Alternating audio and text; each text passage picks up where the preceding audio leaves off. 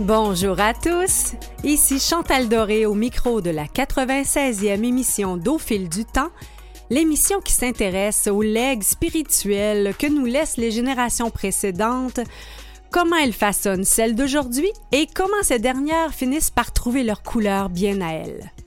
Aujourd'hui, nos deux entrevues s'intéressent à des pionniers qui ont tracé la voie pour leur relève. D'abord, l'œuvre magistrale de Félix Leclerc, racontée par 40 personnes de 25 à 92 ans, dont les propos sont réunis dans le livre Félix et nous, par Monique Giroux et Pierre Gens, qui a accepté de nous présenter l'influence du géant aux yeux bleus sur plusieurs générations. Félix Leclerc, né en 1914, a traversé les deux grandes guerres mondiales, la Révolution tranquille, est passé de Canadien français à Québécois puis à indépendantiste. Sa chanson L'Alouette en colère a marqué l'imaginaire. Une chanson parmi des centaines qui raconte la terre et la vie de tous les jours, comme des fables de La Fontaine chantées. Et dire qu'il croyait que notre sentier, sa toute première chanson serait la seule. Car Félix a aussi écrit des romans et des pièces de théâtre qui n'ont peut-être pas eu le même, la même popularité ou écho que ses chansons, donc de longs textes de 500 lignes qui euh, n'ont pas euh, trouvé autant preneur que des euh, textes de 50 lignes comme le très connu et apprécié Bozo. Dans le recueil Félix et nous, on constate, on voit un chassé-croisé de regards sur l'influence de Félix selon ceux qui l'ont connu de très près, dont ses trois enfants, comme le cinéaste Francis Leclerc, un regard également de monstres de la chanson comme Gilles Vigneault, euh, Jean-Pierre Ferland, Dominique euh, Michel, qui est plus dans, dans, la comédie, euh, Claude Gauthier, Jean-Pierre Ferland, ou encore ceux qui marchent dans le chemin qu'il a tracé, comme Émile Bilodeau qui confie dans cet ouvrage qu'il écoutait du Félix pour se déstresser avant des examens. Alors, qui sont les fils et les filles spirituels de Félix Leclerc? Nous en discutons avec le co-auteur Pierre Gens. En seconde partie, on explore l'influence de la, des générations en affaires avec les petits-enfants de Salvatore Abbiatello, de Pizzeria euh, Salvatore. Donc, nous recevons deux des cinq copropriétaires. On commence cette 96e émission d'Au fil du temps en musique par une chanson que je connaissais moins du répertoire de Félix Leclerc. La chanson s'appelle Le jour qui s'appelle Aujourd'hui, chantée par euh, Éric Charland, un artiste euh, qu'on pourrait dire de, de la relève d'une certaine manière sur l'album Héritage, qui avait été coordonné entre autres par Monique Giraud, qui est autrice de l'album. Alors le jour qui s'appelle aujourd'hui. Sans jamais y être allé, je sais ce qu'est le désert. Entendre l'inconnu ricaner derrière soi et porter un cœur lourd, je sais cela tendresse et en priver les autres, et accuser tout bas le bon Dieu et sa mère, vouloir mourir perdu comme un papier au vent, depuis que j'aime, je sais cela, séparé d'elle, c'est tout cela.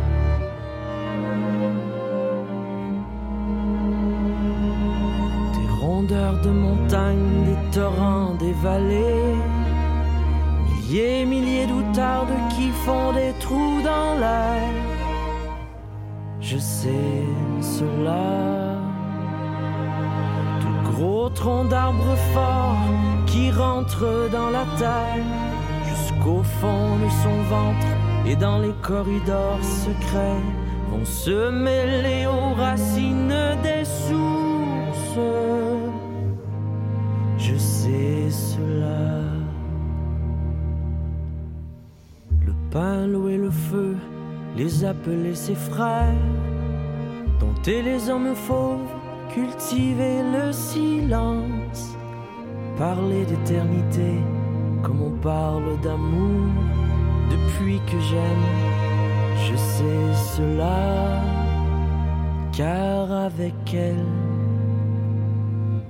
c'est tout cela. Mais un jour qui n'est pas venu et qui se fait dans les nuits, peut-être est-ce demain, peut-être l'an prochain, il viendra,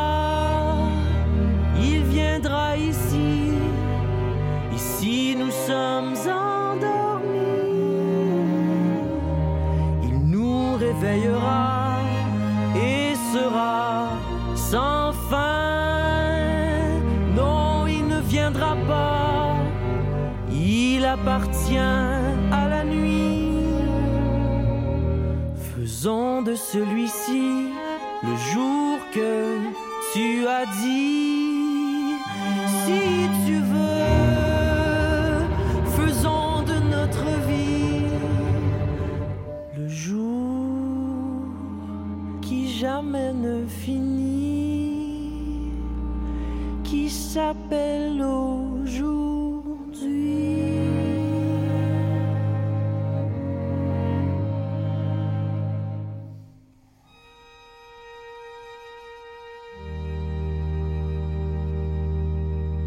Le jour qui s'appelle aujourd'hui chanté par Éric Charland et bien sûr de la plume du grand Félix Leclerc. Nous recevons aujourd'hui euh, Pierre Gens, co-auteur de l'ouvrage Félix Leclerc et nous. C'est 40 regards sur l'homme et son œuvre qui sont portés par des gens entre 25 et 92 ans. Pierre a été euh, journaliste, attaché politique, conseiller en relations euh, publiques avant de, de, fonder Mesure Média et nous avons eu le plaisir de collaborer sur un ou deux projets dans le passé. Alors, je l'accueille avec plaisir. Bonjour, Pierre. Bonjour, Chantal. quel ouvrage fascinant. Ben, merci. Oui, vraiment. Euh, c'est tout un chassé croisé de voir comme ça des regards sur parfois des mêmes événements, mais portés par des gens différents. Euh, oui, j'aime beaucoup l'expression chassé croisé. On pourrait effectivement dire ça parce que le livre est conçu, la structure des et nous, parce que c'est le troisième, mm-hmm. euh, euh, veut, fait que chacun nous raconte sa relation avec la personne. Alors, il y a 40 Félix Leclerc dans ce livre-là. Les, trois enfants nous parlent d'un père différent, même les deux de, qui sont plus près, là, Nathalie mm-hmm. et, Francis. donc, les gens nous racontent leur Félix Leclerc avec des fois, il y a des trames, il y a des, il y a des trames qui se retrouvent à peu près dans toutes les entrevues, puis il y a des différences. Par exemple, Jean Lapointe qui nous dit euh, Félix Leclerc, c'était tout un mélodiste, hmm. Robert Charlebois qui nous dit Moi, je ne l'aurais pas embauché comme musicien. Comme quoi, euh, on a beau avoir notre personnalité, on, vit dans le regard et les souvenirs de chaque personne qui nous ont, euh, qui nous a côtoyés. Oui, et dans le livre, à part, il y a, on parlait de, en, tu parlais en intro de, de 25, euh, d'Émile Bilodeau. C'est lui qui a 25 ans. Oui. Donc, euh, Émile est le seul du, parmi les 40 qui n'a pas connu Félix vraiment. Et, euh, et on a voulu, c'est un clin d'œil, un peu comme là, euh, vous venez de faire jouer Éric Charland, mm-hmm. qui, qui donne vie encore. on voit bien que cette chanson qu'on vient, qu'il vient d'interpréter est sans âge. Tellement. C'est pas, pas une vieille chanson qui a été reprise. On dirait qu'une chanson, d'ailleurs, avec le titre, le mot aujourd'hui, dans le titre, je l'écoutais, puis je me disais, on dirait qu'elle vient d'être écrite aujourd'hui. Tellement? C'est ça, c'est ça qu'on retrouve dans l'œuvre de Félix Leclerc. Quelque chose d'intemporel, puis la vie de tous les jours, mais en même temps un rapport euh, à la terre. Euh, j'ai une anecdote que j'ai lue qui, qui vient de une phrase que son père Léo lui aurait dite. Mm-hmm. Donc, c'est sur la terre familiale. Va donc écrire sur ce qu'on fait. Oui, et ça, c'est Nathalie, sa fille, qui nous mhm. raconte ça. Et c'est euh, c'est pas rien, parce que c'est le début, c'est le début du témoignage de Nathalie, et c'est aussi un élément. Tu sais, des fois, on, ne se rend pas compte qu'une seule phrase qu'on dit à nos mhm. enfants ou à des gens autour de nous peut marquer à ce point-là. Ben, quand il a dit va écrire, il a, il a dit va écrire sur ce qu'on fait. Mhm. Et là, euh, ben, là, il a observé, il s'est mis à observer. Le père s'est pas débarrassé de son fils. Je pense qu'il lui a donné un élan pour qu'il sorte sa plume et qu'il soit très, euh, très observateur. D'ailleurs, quand on lit, euh, quand on lit Félix, euh, qui était écrivain, animateur, scénariste, compositeur-interprète, mhm. metteur en scène, auteur, tous acteur. dans tout ce qu'il faisait, il était très, très observateur. Oui, je pense que c'est un élément qui est comme un peu, euh, qui rassemble un peu sa, sa vision, son, son regard, et, et euh, c'est un peu à notre tour euh, de poser un regard sur lui. Quelque chose, sais, vous parlez du témoignage de Nathalie, elle préserve son, son legs justement en gérant l'espace Félix Leclerc, mais quelque chose qui m'a fasciné, racontez-nous comment il a découvert que finalement l'espace où s'est installé, à, l'île d'Orléans, euh, ça, venait de loin dans l'histoire? En fait, c'est pas l'espace, c'est sa propre maison. C'est que quand Félix, un jour, Félix savait que ses ancêtres venaient d'île d'Orléans, il savait ça mhm. dès les années 40. Et un jour, il s'en va, il s'en va se promener à l'île d'Orléans, il aime l'endroit, euh, il veut rester quelques jours, il ne sait pas où loger, il parle au curé qui lui dit, il y a monsieur et madame Pichette qui euh, louent leur grenier parfois à des passants, allez voir là. Alors, il va là, puis au début, il avait dit, ben, je peux peut-être rester deux, trois jours. Il est hmm. resté là huit mois. et euh, il est devenu très ami avec, euh, avec euh, M. et Mme Pichette. D'ailleurs, c'est M. Monsieur, Pichette qui a été le témoin au mariage de Félix avec, avec Gaétane mm-hmm. Morin, ce qui est quand même pur pas rien. c'est un homme de la terre, un homme tout simple. Peu de mots. Vedette, ouais, puis on parle d'une vedette internationale, mais, mais Félix, il était vedette internationale dans les yeux des autres, mm-hmm. et il était un, humble paysan dans ses, dans ses propres yeux. D'ailleurs, à l'île d'Orléans, il y a des gens qui disaient, mais il est snob, Félix, mais des gens, d'autres nous ont dit, mais il n'était pas snob, c'est juste qu'il ne voulait pas se donner en spectacle quand il rentrait à la pharmacie ou à la caisse populaire. Mm. Il faisait ses affaires, s'il connaissait quelqu'un, il jasait, mais il, ne, il ne monopolisait pas l'attention euh, sans avoir de raison de le faire. Mais dans le privé, c'était autre chose. On nous mm. raconte qu'il était très drôle, un, un mot d'esprit n'attendait pas l'autre, il se tapait sur les cuisses, il racontait une histoire, il pouvait raconter douze fois la même histoire, puis elle se terminait de façon différente, puis sa femme disait, mais tu ne l'as pas raconté de la même façon, puis lui, il lui disait, mais tu t'ennuierais si je la racontais toujours de la même façon. Et, ce qui m'a ce qui m'a surpris, c'est que de là où s'est installé, finalement, il, s'est rendu compte que c'était effectivement là où ses ancêtres avaient bâti leur maison à l'origine. Bon, ben là, on y arrive. Alors, il devient ami avec les, avec les Pichettes euh, au point où il dit que c'était un immense terrain. Alors, euh, Félix demande à Joe Pichette, euh, est-ce que je peux acheter l'ensemble du terrain? tu resteras dans ta maison jusqu'à ton dernier souffle mm. avec, avec ta femme, puis moi, je vais me construire à côté. Alors, mais avant de se construire, il y avait, il me dit, il dit, je vais construire un camp, donc une espèce de petite maison en bois rond là, qui, est décrit, qui, est, qui a vieilli, mais qui existe encore, assez près du fleuve, parce que sinon, euh, la maison de Joe Pichette, elle est en bordure du chemin royal sur, sur l'île d'Orléans. Mais là, on parle de beaucoup plus loin, au bout du fleuve. Alors, Félix voit, avec Joe Pichette, trouve des fondations d'une ancienne maison, et c'est là-dessus qu'ils ont construit le camp. Et plus tard, Félix s'est construit euh, une belle maison, et euh, dans les dernières années de sa vie, en faisant des recherches, il a découvert que euh, la maison, euh, sur les, fondations sur lesquelles il avait construit son camp, c'était celles des années 1660 ou à peu près, là où c'était euh, où avaient, avait habité, avaient construit leur maison, ses propres ancêtres. C'est quelque chose, hein? c'est comme si, sans le savoir, il est revenu sur le, chemin des origines. Oui. Et, et j'ai su en lisant que tu as eu l'occasion Pierre, de pouvoir euh, écrire euh, dans, cette même maison et chauffer l'immense foyer. Oui, oui, ça c'était euh, ça c'est vraiment un privilège avec un, P majuscule. C'est mm. une belle relation que j'ai développée avec sa fille Nathalie. Et on avait convenu l'été dernier, comme j'avais dit, ben, on pourrait peut-être faire de, l'échange de maison. Tu viendras à mon chalet, puis moi, si tu veux, je vais aller quelques jours chez toi, si ça t'embête pas. J'aimerais ça écrire un peu du livre de Félix mm-hmm. sur l'île. Elle m'a dit, on pourrait faire mieux parce que si je vais chez toi, on ne sera pas là le même week-end, on ne pourra pas, pas jaser. Donc, elle dit, tu pourrais loger dans la maison de mes parents. Mm-hmm. Bon, une maison qui a qui a vieilli, dans le sens où elle n'était pas, pas habitée, elle va le redevenir là, comme un, lieu de création. Mm-hmm. Mais euh, oui, oui, tout à fait. J'étais là trois jours et puis euh, j'ai eu le privilège notamment de, de chauffer le gros foyer de Félix avec les propres, ses propres instruments de foyer, mm. mais aussi d'écouter le, le magnifique coffret que ma co-autrice Monique Giroux a produit, qui s'appelle Heureux qui comme Félix. C'est, ça se fait plus aujourd'hui, 10 heures de radio, 10 fois une heure. Maintenant, c'est des balados beaucoup plus courts, mais c'était en 1998, au dixième anniversaire du décès de Félix, un coffret de magnifique coffret de 10 fois une heure. Alors, je l'ai écouté là-bas en mm. soirée euh, devant le foyer et j'ai même écouté L'alouette en colère dans les marches qui mènent à son sous-sol.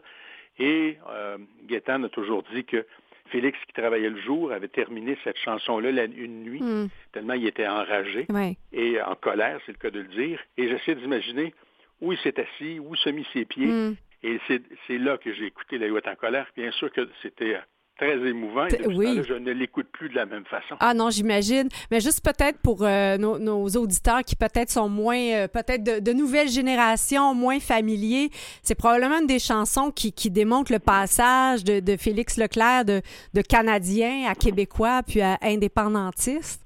Oui, c'était un, un passage marqué l'espace mm. d'une journée. Ah oui. Hein? Puis ça, ça a amené un peu son, son engagement, justement, peut-être un petit peu euh, plus euh, politique, euh, qui ah, l'a amené à... Pas, un petit peu, de façon marquée, parce que c'est une journée d'octobre 70 où il était allé de l'île d'Orléans à mm. Québec. Et quand il est revenu pour retourner chez... Quand il est revenu à l'entrée de l'île d'Orléans, il y avait un ou deux soldats qui lui ont demandé de s'identifier. Et ça, ça l'a piqué au vif. Mm. Et là, il s'est dit, les étrangers, puis là on n'est plus chez nous, et là, ça l'a vraiment piqué. Alors, on dit qu'il a commencé à écrire la chanson dans son camp, hmm. près du fleuve, et qu'il l'aurait terminé euh, dans sa maison. Euh, il l'aurait terminé dans sa maison. Oui. Il y, a, une, magnifique euh, exposition que j'ai eu le plaisir euh, de voir à l'île d'Orléans euh, qui s'appelle La vie, l'amour, la mort. Oui. Et Pierre, je te propose d'écouter une autre pièce de l'album Héritage de cette, en fait, de cette chanson. donc, on, on, écoute la pièce musicale et on se retrouve tout de suite après. Avec plaisir.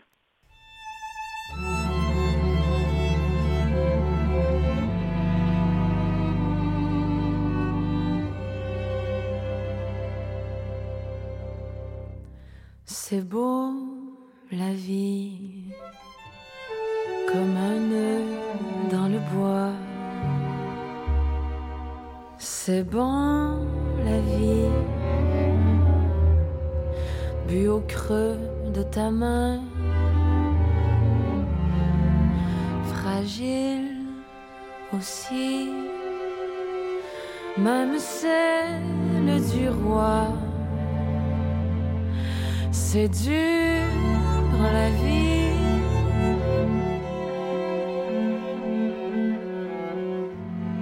Vous me comprenez bien?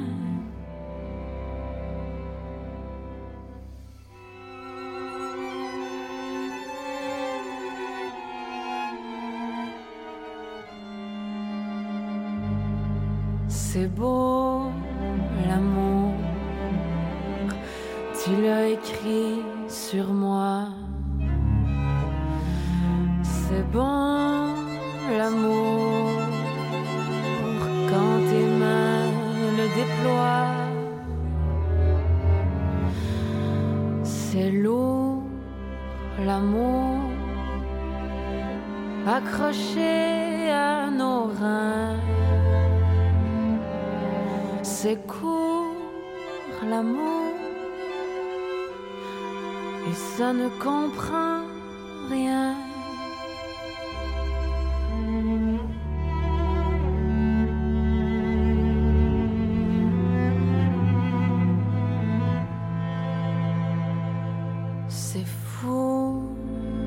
mort, plus méchant que le vin. C'est sourd la mort comme un mort sur un bain. C'est noir, la mort, et ça passe en rien. C'est grand,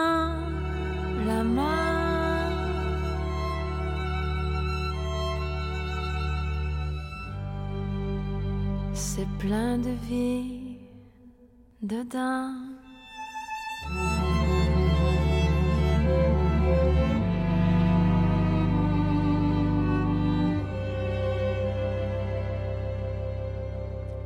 Toujours magnifique à écouter. La vie, l'amour, la mort, euh, interprété ici par Lou Adriane Cassidy sous la plume de Félix Leclerc. Et nous recevons aujourd'hui euh, Pierre Gens, co-auteur du livre Félix Leclerc et nous, 40 regards sur l'homme et son œuvre. Euh, Pierre, on parle de, entre autres de la mort dans cette chanson-là, mais là, j'ai envie de, t'emmener peut-être au sens symbolique. J'ai lu quelque chose qui m'a qui touché dans le livre où Louise Forestier dit pour passer à la prochaine étape, à l'hostie show en 1968, il a fallu tuer le père. Et elle, évoquait Félix Leclerc. Oui, ben euh, Félix Leclerc, dans, dans l'imaginaire québécois, dans la culture dans les années 60, au moment où il y a eu l'hostie show, c'était le, le symbole, euh, l'idole, le mm. père. Jean-Pierre Ferland le qualifiait de Dieu le Père. Oui, j'ai lu ça. Alors, pour des jeunes, euh, puis Claude Gauthier a eu un peu cette approche-là. Il n'a pas utilisé la même expression, mais il y a un, très commun entre les deux, c'est que euh, ils ont senti le besoin de se détacher de Félix, mm-hmm. de, de passer à autre chose et à leur façon de marquer la culture québécoise en prenant une autre avenue. Alors, dans le cas de Louise Forestier, ça a été avec Robert Charlebois, Mouffe et euh, Yvon Deschamps, Paul Buissonneau et, autres, le Show. Mm-hmm. Dans le cas de Claude Gauthier, lui, il nous raconte que sans s'en rendre compte, il chantait à la Félix Leclerc. Jean-Pierre Ferland aussi, on pourrait même mettre les trois. Mm-hmm. Jean-Pierre Ferland et Claude Gauthier chantaient un peu à la Félix, euh, par leur thème, par leur tonalité musicale, et ils ont senti le besoin de faire autre chose. Alors Jean-Pierre Ferland a fait Jaune, mm. qui était totalement ailleurs, c'était tout à fait nouveau pour le Québec. Puis Claude Gauthier a fait, par exemple, Le Grand Six-Pieds, qui n'avait rien à voir avec Mon plus beau voyage et d'autres chansons qui ressemblaient un peu, qui mm-hmm. pouvaient qui était dans le sillon de Félix. On dit rien, rien ne se perd, tout se... Si, si je pense à le témoignage, on parlait d'Émile euh, Bilodeau, là, de 25 ans, et dit euh, que la chanson de Félix, 100 000 façons de tuer un homme, évoque pour lui un peu ce, qu'il a porté dans J'en ai plein mon casse, sa chanson que lui a écrite. Oui, et puis euh, on l'écoute aujourd'hui, et on pourrait croire que c'est une chanson qui, vient, qui a été écrite hier après-midi. Mm-hmm, mm-hmm. Elle date de plusieurs décennies. Émile Larand d'une superbe façon. Il se l'est approprié. Il, se l'est vraiment approprié. Euh, un peu comme Eric tantôt avec l'autre chanson. Ah, c'était tellement difficile de choisir euh, des chansons pour l'entrevue. Il y a tellement d'artistes qui ont refait du Félix et, de l'entendre lui, tout simplement. Moi, je, suis troublée par le Tour de l'île. Ça m'habite, cette chanson. Ces deux chansons-là viennent du disque L'Héritage. Oui, oui. ben, alors encore, parlons de, parlons de ma co-autrice, oui. Giroux. Parce qu'on s'entend que c'est pas parce qu'elle a des temps libres qu'elle a fait ce livre-là. C'est vraiment par folie. Et euh, elle avait fait euh, déjà, donc, euh, Heureux qui comme Félix, le mm-hmm. coffret en 1998. Ensuite, en 2018, pour les 30 ans du décès de Félix, elle a eu l'idée avec un réalisateur de créer un disque qui s'appelle Héritage, avec une douzaine de chansons de Félix interprétées par des jeunes de 30 ans et moins, donc des mhm. jeunes qui n'étaient même pas au monde quand Félix a quitté cette terre, et ils se sont appropriés ces chansons-là. Euh, Émile va un peu plus loin dans le sens où euh, il faut l'entendre parler de, Félix pendant l'entrevue, il était pas arrêtable, il mhm. nous citait euh, des, des, vers les uns après les autres, et puis même en spectacle et à différents moments, il chante du Félix. il est en train, il jongle même en ce moment avec euh, l'idée de faire un album, ah euh, pas un album, mais un spectacle guitare seule sur Félix. Là. Il est vraiment habité par. Il nous raconte dans le livre, entre autres, que au secondaire, euh, pendant des pour, pour quand il étudiait pour des, des examens de mathématiques, il écoutait du Félix, ça lui faisait du bien. Mais c'est intéressant de voir dans, dans, les transmissions comme ça d'une génération en, euh, génération, il y a d'abord l'inspiration dont on reconnaît, après ça, il y a effectivement le, besoin de couper le cordon, puis ensuite on se rend compte que ben, la trame de fond est, est, toujours là d'une certaine manière. C'est clair. Mm. Et euh, il est intemporel, Félix. D'ailleurs, si vous regardez la, la couverture, on a évidemment choisir une, photo pour qui sera ensuite illustrée, comme c'est le cas mhm. pour euh, les trois livres de la collection, Robert Bourassa, René Lévesque et, euh, Félix Leclerc. Mhm. Ce sont donc des photos qu'on choisit et qui sont ensuite euh, dessinées. Et dans le cas de Félix, bon, dans le cas de M. Bourassa, on voulait on voulait, il y avait toute une longue période, Bourassa 1, Bourassa 2, donc le choix de la photo était important. Et il y a un trait avec, avec Félix, c'est-à-dire qu'on voulait une photo où euh, il est intemporel. Mm-hmm. Euh, on a beaucoup l'image, vous, moi, de, vos auditrices et auditeurs, de Félix, de J'ai vu le loup, le renard, le lion, avec euh, une chemise en, en, jute, et puis à, à, 60 ans. Mais Félix, c'est plus que soit à 60 ans, puis c'est plus que ce spectacle-là. Donc, on a choisi une photo où il était relativement plus jeune. Mm-hmm. Et il n'y a pas trop de cheveux gris sur la photo. Vous le regarderez. Le, oui, je l'ai, de, je l'ai devant moi. C'est vraiment et, vraiment le nombre de gens qui participent à cet ouvrage-là, c'est fascinant. Il y a peut-être en terminant, euh, euh, si je reviens peut-être à ses enfants, le, témoignage de son plus vieux euh, Martin qui dit entre autres qu'il a, a, entretenu une correspondance avec son père. Oui, il nous a ça, Martin. D'ailleurs, il est vivant. On l'a rencontré, mm-hmm. Monique et moi, la semaine dernière. On était à la maison Félix Leclerc pour dédicacer des, des livres. Et euh, il a plus de 75 ans, mais euh, effectivement, il y a une relation douloureuse. Ça se mm. sent bien dans le dans le livre parce que son père a été absent, puis il nous dit même que quand il était à la maison, il le sentait absent. Mais Martin a connu, lui, euh, et c'était fascinant de le rencontrer la semaine passée dans sa maison d'enfance où il a vécu pendant 15 ans. Et, et, la maison de Vaudreuil, entre autres, et ça aussi c'est important dans l'œuvre de Félix, c'est que mm-hmm. Félix, c'est plus que des chansons. Il a écrit beaucoup de pièces de théâtre. Beaucoup, une des trames du livre, c'est que bien des gens nous disent que s'il avait eu le choix, Janine Suto, à travers euh, Mireille mm qui est sa filleule, et d'autres nous disent, et Martin et d'autres nous disent, si Félix avait eu le choix, il n'aurait pas fait de chanson. Il n'aurait fait que du théâtre. Ben, c'est ce que, c'est ce que j'ai, senti. Puis là, c'est drôle parce qu'on voit aussi le témoignage de son fils Francis, qui, qui est vraiment d'une autre, quasiment d'une autre génération, avec le film Pieds nus dans l'aube. c'est comme, tu le dis, c'est des enfants qui ont connu euh, des pères différents, un qui était en tournée, puis l'autre euh, à la retraite. Oui. Hey Pierre, euh, c'est vraiment un ouvrage euh, fascinant. Euh, j'ai vraiment apprécié lire ce livre et ça me donne envie de découvrir tes deux autres ouvrages. Avec plaisir. Et je suis en train d'en préparer un quatrième, mais je vous dis pas sur qui. Ah ben, on, te réinvitera. avec plaisir. Merci beaucoup, Pierre, co-auteur avec Monique Giroux de Félix Leclerc et nous, 40 regards sur l'homme et son œuvre, publié aux éditions de l'Homme. Après la pause, Pizza Salvatore, trois générations à la barre de l'entreprise familiale.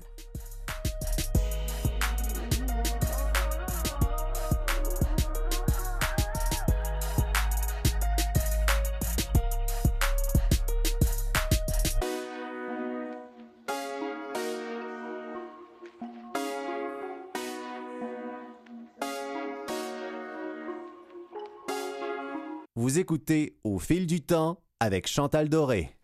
Au menu de cette deuxième demi-heure d'Au fil du temps, nous parlons évidemment de transmission générationnelle et peut-être de transmission de recettes. La recette de la pizza, bien sûr, mais la recette d'affaires euh, qui euh, sans doute anime les petits-enfants de Salvatore Abatiello, qui est le fondateur de Pizza Salvatore. Ces cinq petits-enfants de la troisième génération sont aujourd'hui à la barre euh, de la, chaîne de pizzeria qui fait des petits un peu partout au Québec. Donc, ce sera un plaisir euh, de les découvrir. Si vous avez envie aussi de, découvrir d'autres histoires de, d'entreprises familiales, euh, je vous invite à nous visiter sur canalem.vuesetvoix.com. Également, vous pouvez voir nos autres épisodes sur Spotify, Google Podcast, Apple Balado. Et si vous avez envie de revisiter des univers musicaux comme celui de Félix Leclerc, on a un très beau portrait de Monique Lérac également. Alors, qu'adviendra-t-il euh, du futur de la pizza? Euh, Salvatore? Écoutons Doris Day qui nous dit que sera sera.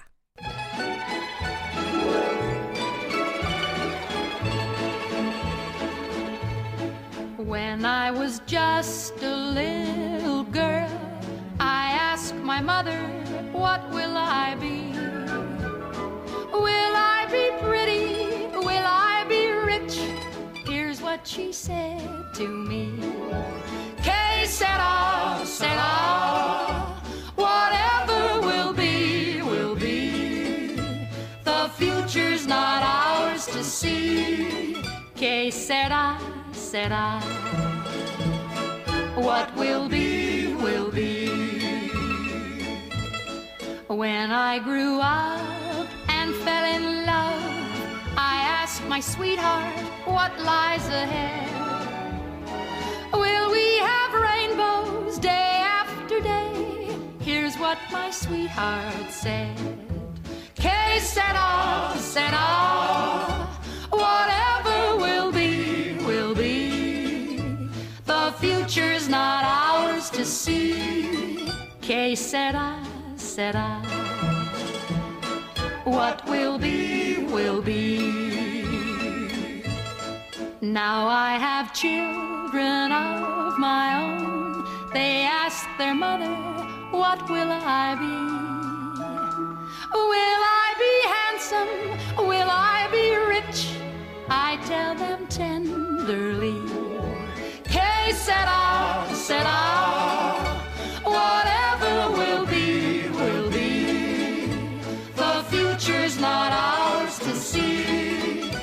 Que sera, sera. What will be, will be. Que sera, sera. Que sera sera de Doris Day?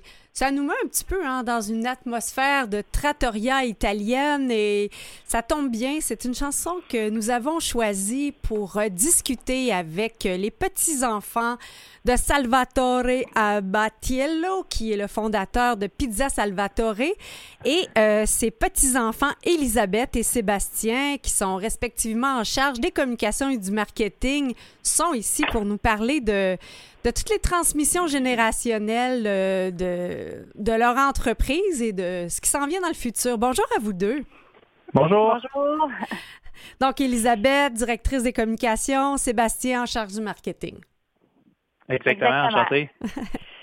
Donc, depuis que votre grand-père euh, Salvatore a fondé l'entreprise euh, en 1914, si j'ai bien compris, c'est vos parents qui avaient d'abord pris les rênes. Mais- Oui, 1964, oui. 1960. 1914. C'est peut-être l'année qui est née. l'année de naissance, vous avez bien raison. on l'a, on a vraiment. Oui, euh, et, et c'est donc c'est vos parents qui étaient euh, au four euh, la deuxième euh, pour la deuxième génération et maintenant c'est la troisième génération? C'est ça, exactement. Notre grand-père était un, un immigrant italien qui est arrivé ici au Canada après la Deuxième Guerre mondiale. Euh, il était un, un- il était jeune à l'époque, il avait 17 ans, il est tombé dans l'œil de notre grand-mère qui, elle, était une beauceronne. il faut dire c'est qu'il est arrivé à Montréal comme la plupart des, des immigrants italiens après la Deuxième Guerre mondiale. Euh, puis c'est lors d'un souper du réveillon dans sa belle famille, dans la Mhm. famille à ma, à ma grand-mère, dans une grande maison beauceronne remplie de gens, qui a fait découvrir à sa belle famille la pizza Hmm. parce que c'était un mec qui un mec qui connaissait pas à l'époque en 1960. Euh, 1964 pour être précis, puis c'est euh, c'est ça, il a fait découvrir ça, puis comme la plupart des gens qui mangent de la pizza, ben ils ont aimé ça, fait qu'ils ont convaincu mes grands-parents d'ouvrir leur restaurant, ce qu'ils ont fait, fait qu'ils se sont rapprochés de la famille de ma grand-mère, euh, qui elle était originaire de Saint-Odilon de Cranbourne en Beauce, ils sont Mm. établis à Saint-Georges de Beauce et ils ont ouvert leur pizzeria qu'ils ont opéré toute leur vie. Par la suite, nos parents l'ont racheté des parents de mon père. Euh, ils l'ont transformé en chaîne. Ils sont montés Mm. à 12 unités. Puis nous, on l'a racheté de nos parents en 2018. Et là, vous êtes rendu à. vous avez le vent dans les voiles en ce moment. Oui, on est chanceux. C'est ça, on vient d'ouvrir la, la 51e pizzeria euh, cette semaine. Wow. Et là, ce que j'ai compris, c'est que euh, vous- là, vous êtes deux à- au micro, mais vous êtes cinq copropriétaires, frères et sœurs. C'est ça, on est cinq frères et sœurs. Là. Les cinq, on est impliqués depuis qu'on est jeunes dans l'entreprise familiale. On a toujours vu nos grands-parents et nos parents se consacrer à l'entreprise. Donc, pour nous, ça s'est fait naturellement là, dès le début de l'adolescence. On a commencé à, à mettre la main à la pâte sans faire de, de bons jeux de mots. Euh, fait que les cinq, on a travaillé dans les cuisines, tout ça. Euh, on a racheté de nos parents en septembre 2018. Puis les cinq, on est impliqués là, maintenant euh, au centre de service. Wow. Et, et d'après vous, qu'est-ce qui a changé un peu d'une génération à l'autre dans votre, dans votre façon de gérer l'entreprise? Eh boy, ben c'est sûr qu'au niveau d'entreprise familiale, hein, fait que des Mm. conflits intergénérationnels, il y en a. Euh, on apprécie énormément ce que nos parents font, euh, tous les jeux qui, qui ont fait pour, pour nous. Euh, mais tu sais, des fois, c'est les différences d'âge font qu'on voit pas les choses de la même façon. On est super chanceux parce que les cinq, euh, moi, il y a Elisabeth, il y a Mhm. aussi euh, Guillaume qui est notre CEO, Katharina à la comptabilité, puis Frédéric dans les opérations. Tu sais, on s'entend vraiment super bien. C'est sûr que euh, des fois avec les parents, c'est un peu plus difficile à cause de la différence d'âge peut-être. Au niveau de, ben, c'est normal aussi. Nous, on est né avec euh, la technologie entre les mains, par exemple. Puis je pense que notre compagnie, en termes de technologie, on est vraiment avancé. 80% de nos ventes sont faites soit via le site web ou via l'application mobile. Je ne pense pas qu'il y a aucune autre chaîne de restauration euh, au Québec que ce pourcentage de ventes en ligne-là. c'est quelque chose ben, que dans la plus vieille génération, maintenant, sont un peu moins habitués, puis c'est normal. Mm-hmm. que c'est, mais ça apporte de la valeur aussi euh, à, l'entreprise, la technologie et tout le système. Ben c'est ça, vous vous êtes vraiment adapté aussi aux nouvelles générations de clients parce que euh, c'est sûr que les plus âgés étaient habitués de, de, de, commander justement en appelant au téléphone.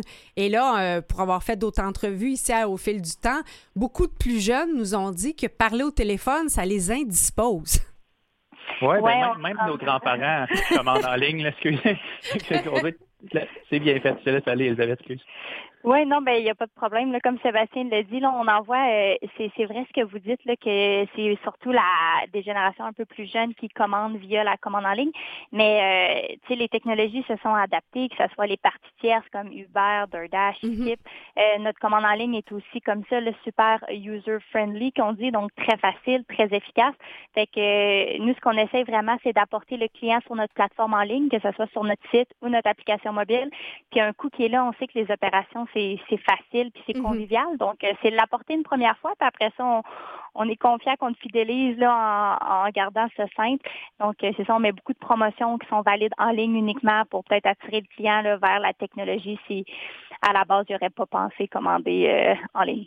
Donc, c'est peut-être les enfants qui parfois aussi forment leurs parents à, à utiliser l'application.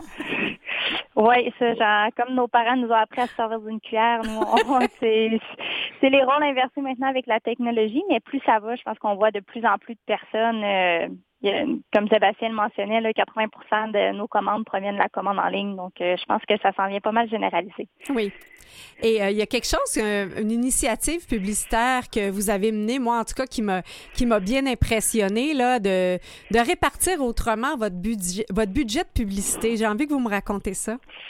Ah, merci, c'est gentil. Ouais, c'était le en décembre passé qu'on a fait ça on, ben, je sais pas si vous le savez, mais les coûts du papier, ça, mm. augmente vraiment beaucoup euh, ce temps-ci, euh, comme, comme par exemple les deux par quatre dans les quincailleries. fait que là, on s'est dit, qu'est-ce, qu'est-ce qui se passe si on, skip une distribution circulaire parce que depuis toujours, notre compagnie, on a toujours fait à chaque mois les distributions de, circulaires par la poste. Mm-hmm. Puis euh, on envoyait quand même beaucoup de sous aussi euh, en pub web avec du Facebook Ads, du Google Ads. Mm-hmm. Fait qu'on s'est dit, on va couper dans la circulaire et dans le Facebook Ads puis Google Ads 100 euh, 000 de pub. Puis à la place, on va faire tirer, on va donner 100 000 à nos clients. Fait qu'on va faire mm-hmm. tirer 10 lots de 10 000 pour voir qu'est-ce que ça ferait.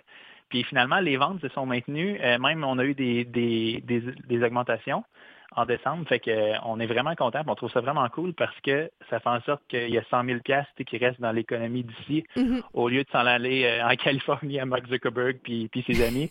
puis ça fait pas beaucoup moins de circulaires qui sont imprimés aussi. Fait que Baisse de papier.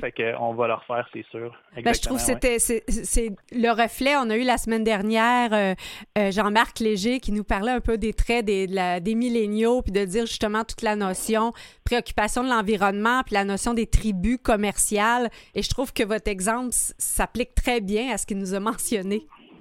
Vraiment, oui. C'est une façon différente de faire la publicité pour faire parler. on n'a pas dépensé plus que d'habitude, la mhm. compagnie. On a dépensé juste qu'on a pris l'argent puis on dit on le fait tirer parmi nos clients, voir qu'est-ce que ça donne. Fait qu'il y a 10 personnes qui ont, qui ont gagné 10 000 Puis on l'a fait en même temps avec, euh, on remettait les lots de façon, on essayait de faire ça un peu comique pour faire mhm. des, des TikTok. Fait que là, on annonçait les gagnants sur TikTok, Instagram. Euh, en allant porter les 10 000. le monde est content. Oui, puis j'imagine qu'ils ont contribué à faire connaître le concours sur leur propre réseau, donc ça vous amène des, clients. Oui, ben c'est sûr qu'un coup qu'ils ont gagné, le concours était terminé par contre. Mm-hmm. Mais euh, sûrement que l'an prochain, ils vont recommander de la pizza. Ben, j'espère qu'ils vont recommander de la pizza chez nous tout le temps. Mais d'après moi, euh, en décembre, on va sûrement le refaire. Ça va, ils vont recommander.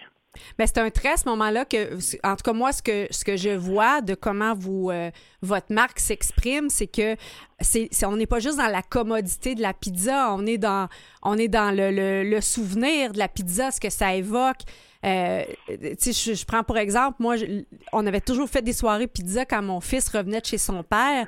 Et une fois, j'ai essayé de, faire cuire un pâté euh, au poulet, puis il m'a dit non, non, non, non, le vendredi, c'est la pizza. Euh, là, ça, c'est pas correct.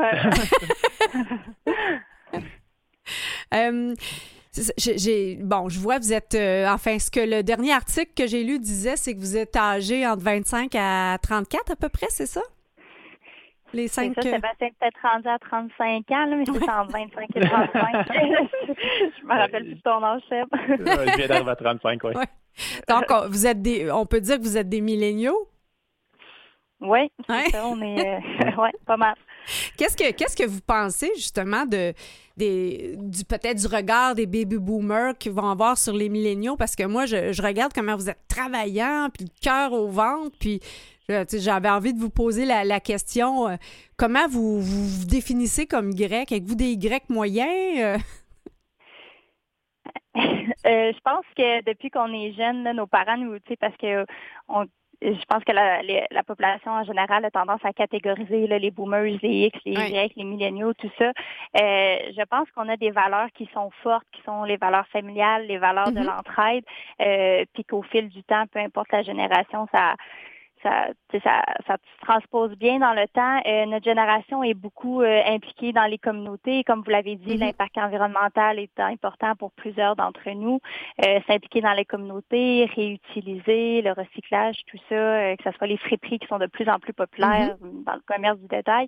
je pense vraiment que c'est des valeurs qui sont en train de, qui sont montantes pour notre génération.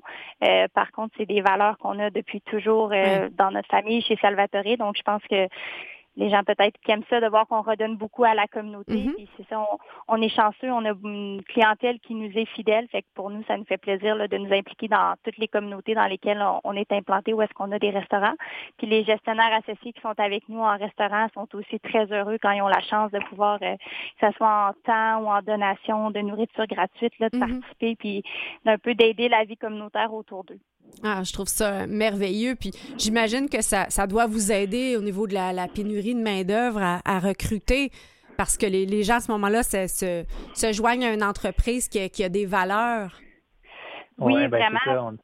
Ah, excuse. Ben, on a fait, mettons, la, la journée euh, remerciement en janvier. Mm-hmm. Euh, par exemple, où est-ce qu'on redonnait 100% des ventes euh, d'une journée la moitié allait aux équipiers, puis l'autre moitié allait à une œuvre caritative hmm. que chacun des gestionnaires de sa pizzeria choisissait à quelle œuvre dans son quartier il voulait donner. C'est le genre de truc que, peu importe l'âge du gestionnaire, qu'il soit milléniaux ou boomer, euh, ça crée un sentiment d'appartenance vraiment fort envers, euh, envers notre entreprise, envers la marque. Ça, ça remplit les gens de fierté, veut, veut pas, de, de travailler avec une entreprise qui a la communauté à cœur, puis les mhm. membres de son équipe aussi, euh, surtout. Puis, euh, si votre recette de, gestion euh, a, évolué au fil du temps, est-ce que la recette de la pizza, elle a changé? OK. et avec l'approvisionnement, on ne fera pas de cachette. c'est vraiment difficile ce temps-ci. Oui. Ben, non, non on a gardé les, choses de base, comme le mélange de farine, ça a l'air euh, c'est quand même super simple. C'est de la farine, de l'eau, de la levure, mais des farines, il y en a vraiment plusieurs sortes. Oui. Euh, fait que, oui, on, on essaye de. On a, on a la même qu'avant. Euh, les tomates, on les a améliorées un peu avec le temps. il y a environ, quand on est rentré, c'est les tomates qu'on avait étaient, très bonnes, mais on est allé chercher. Les tomates, c'est un peu comme le vin. Ça pousse. Euh, les bonnes tomates poussent dans des endroits où il fait chaud et beau. Mm. Euh, puis on est allé chercher vraiment une sorte spécifique qui est vraiment, vraiment bonne. Euh, très sucrée naturellement, très peu acide, mais qui coûte à peu près le triple de ce qu'on payait avant. C'est mm. pas mal dans, les plus chers. mais ça, mais le, le coût d'une sauce dans une pizza n'est pas c'est pas très significatif comparativement au fromage. même si le goût de la sauce triple, c'était pas tant grave, mais ça fait tellement de grosses différences dans le goût de la pizza. La recette de sauce est la même, mais la mm. provenance de la tomate est différente. ça, ça, fait vraiment une, énorme différence. Puis là, je dis quand il y a eu des problèmes d'approvisionnement récemment, c'était même plus une question de c'est quoi le prix de ta tomate parce que est-ce qu'il y, en a, trois il y a trois fermes qui, produisent cette, variété de tomates là sur laquelle on tripe qu'on adore Euh, puis c'est trois fermes, c'est pas beaucoup pour le, c'est quand même 50 Mhm. restos. Fait que euh, c'est ça, effectivement, c'est ce que t'en as, puis c'était, c'était difficile, ça a monté euh, en flèche, c'est, c'est fou les, les prix. là. Mais vous me donnez, Mais euh, au moins, on, on a réussi à en trouver, on est correct. vous me On donnez sécurisé avec.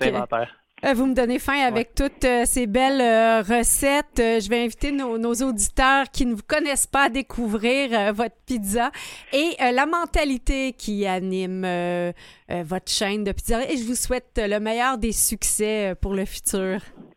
Un C'est gros vraiment merci, gentil, un gros merci pour l'opportunité. Ouais. Merci beaucoup. Bonne journée. Je vous offre euh, une chanson de Salvatore Adamo et euh, c'est Mes mains sur tes hanches. Puis là, j'ai pris le mot hanche pour la pizza, mais je pense que ça vaut la peine des fois. Puis à bientôt.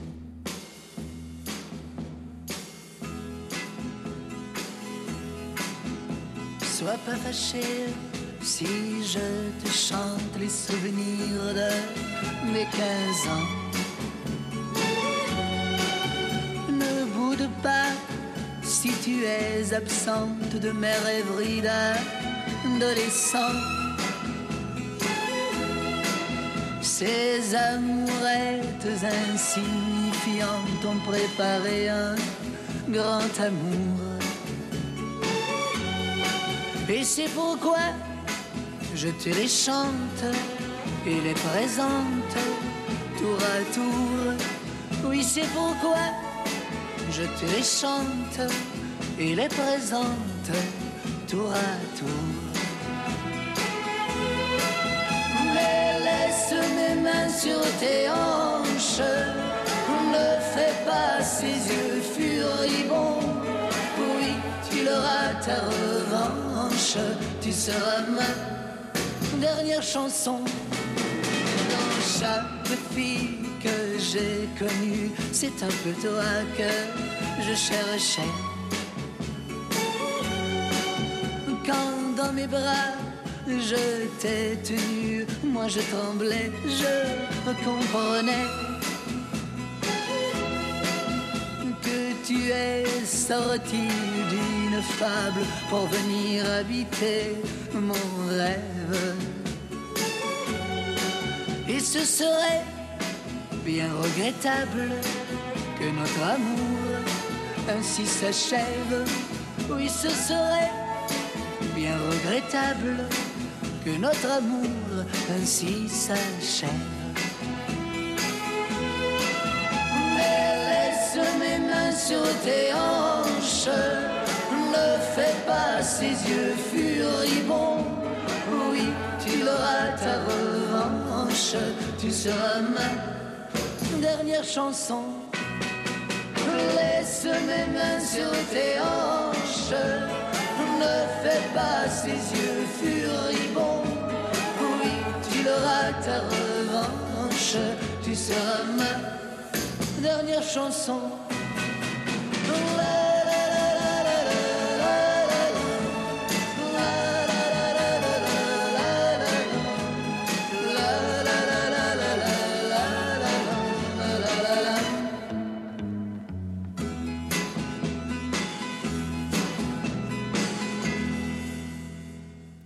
Mes mains sur tes hanches, Salvatore Adamo.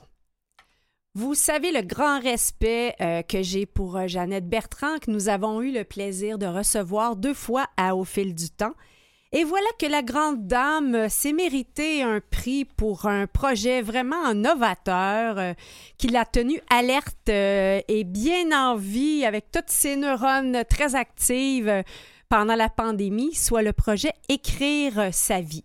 Alors, la grande dame, elle a fait un partenariat avec euh, le programme Avantage du Centre de recherche de l'Institut universitaire de gériatrie de Montréal.